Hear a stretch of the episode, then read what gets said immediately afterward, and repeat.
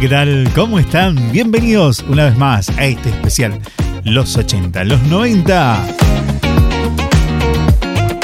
Aquí en esta sección te traemos películas, series animadas, series de televisión clásicas de los 80, los 90. Hoy te traemos otro clásico, viajamos a los años 90. ¿Estás listo? ¿Preparado tu asiento? ¿Listas las palomitas? El pochoclo, el pururú, lo que tengas. Porque ya damos inicio a este especial.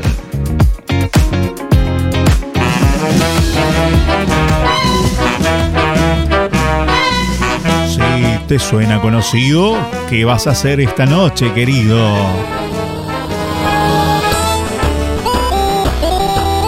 Bueno, ponemos un poquito de música más en estilo 8 bits o de un videojuego para evitar problemas con el copyright. Estamos hablando hoy de Pinky y Cerebro. Dos ratones que traen mucha nostalgia. ¿Sabía que esta serie se estrenó en 1995? Sí, nos está dejando en una posición bastante complicada. No solo por la nostalgia, sino porque ha pasado bastante tiempo.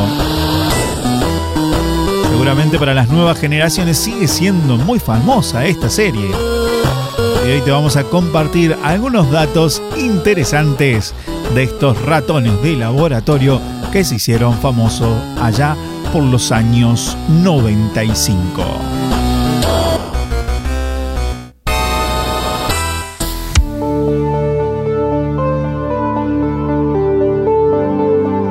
¿Sabías que estos dos ratoncitos no salieron con su serie originalmente?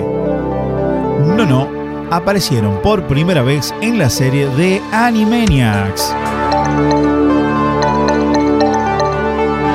Y estamos hablando antes de tener su propio programa. Pinky está inspirado en un productor llamado Eddie Fisher, quien siempre hacía cosas muy locas como Narf, y esas frases clásicas de este personaje, Narf, Troth, entre otras.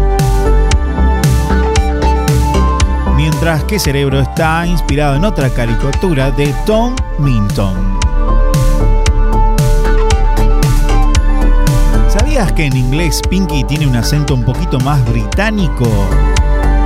Esto era porque el actor de voz, Rob Paulsen, era fanático de Monty Python eh, y pensó que a los productores les gustaría un toque británico. Y tuvo razón porque Steven Spielberg apoyó a ese giro a este personaje. En cambio, el ratón cerebro, eh, su actor Maurice March dijo que Cerebro es un poco de Orson Welles en un 70%. Vincent Price en un 20% y un 10 restante de otras cosas que no se podrían definir. ¿Sabías que el nombre de cerebro en inglés, Brain, en realidad es un acrónimo? Brain eh, significa Biological Recombination Algorithmic Intelligent Nexus. Esto se puede ver en el episodio titulado Project Brain, donde se habla del origen de estos dos personajes.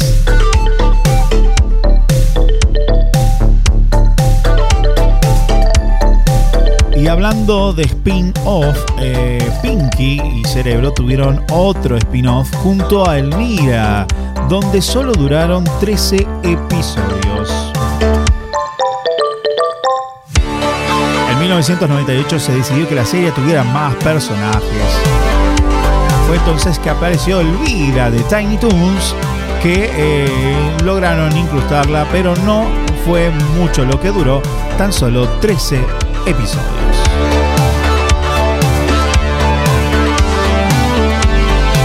¿Sabías que eh, la música de la serie era interpretada por una orquesta?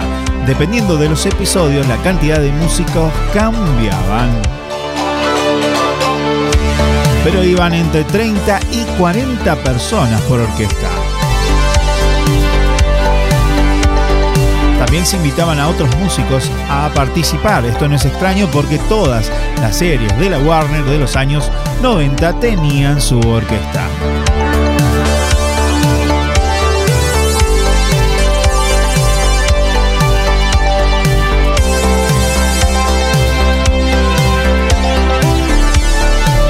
¿Sabías que los genes de Pinky y cerebro están fusionados?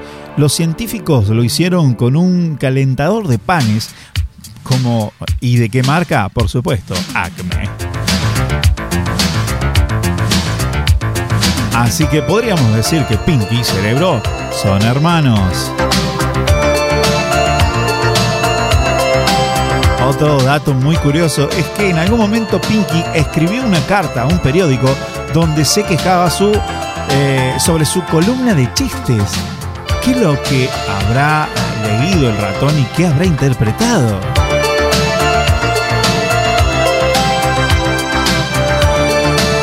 En la serie aparece otro roedor que es enemigo de cerebro. Su nombre es Snowball. Snowball es un hámster que también tiene gran inteligencia que, al igual que su ex amigo Cerebro, trata de conquistar el mundo a como de lugar.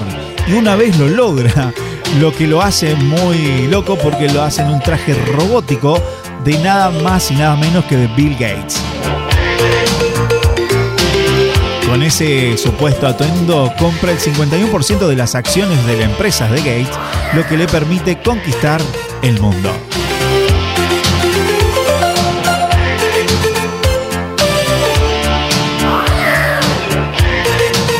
Cerebro lanzaron un videojuego. Por eso este, eh, que es el que escuchamos al principio, la versión de 8 bits, y te compartimos. Este mismo, ahí está, este que te estamos compartiendo.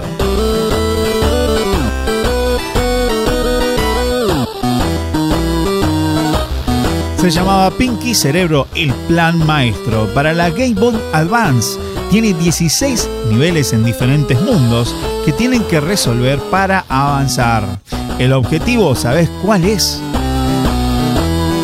¿Cuál crees vos que es? Y dominar el mundo, por supuesto. ¿De cuál? ¿De qué podemos hablar si estamos hablando de Pinky Cerebro? Una vez Cerebro se cansó de que Pinky no fuera inteligente y creyendo que él arruinaba sus planes, lo hace inteligente, cosa que lo logra.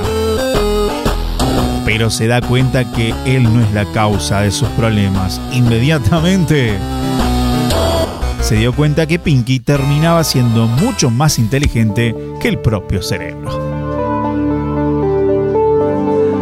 Cerramos estas curiosidades junto a una Sabes que un día Cerebro, en su afán por hacer experimentos, lo lleva a ser dueño del mundo. Sí, capturando a dos ratones. Pero para hacer con ellos un ensayo científico, se dan cuenta que en realidad eran sus padres. Otro de los episodios, ya con esto cerramos, es donde Pinky y Cerebro se reúnen en Navidad para conquistar el mundo. Tal es así que viajan al Polo Norte, donde supuestamente se encuentra Santa Claus, o San Nicolás, o Papá Noel, como muchos los conocen, y meten unos juguetes eh, con forma de cerebro, es decir, el ratón cerebro, con un dispositivo para controlar las mentes de las familias del mundo. Una vez realizada esta acción, Cerebro vuelve a su guarida junto a Pinky para poder programar eh, los robots cuando se activen, cuando la gente abriera todos sus regalos.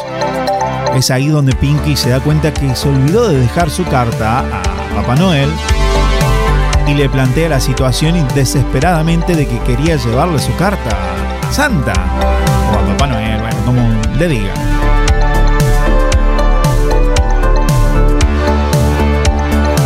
Lamentablemente Cerebro no le presta atención, lo denigra a Pinky como solía hacerlo. pero se da cuenta que al leer la carta era muy tierna y todo lo que pedía era lo mejor para Cerebro. Entonces, resumiéndote mucho, el ratón vuelve a un giro de escena y todo su plan se convirtió en, en vez de controlar y dominar el mundo, simplemente decirles a todos que sean felices, que se traten bien y que todos compartan la Navidad con mucho amor.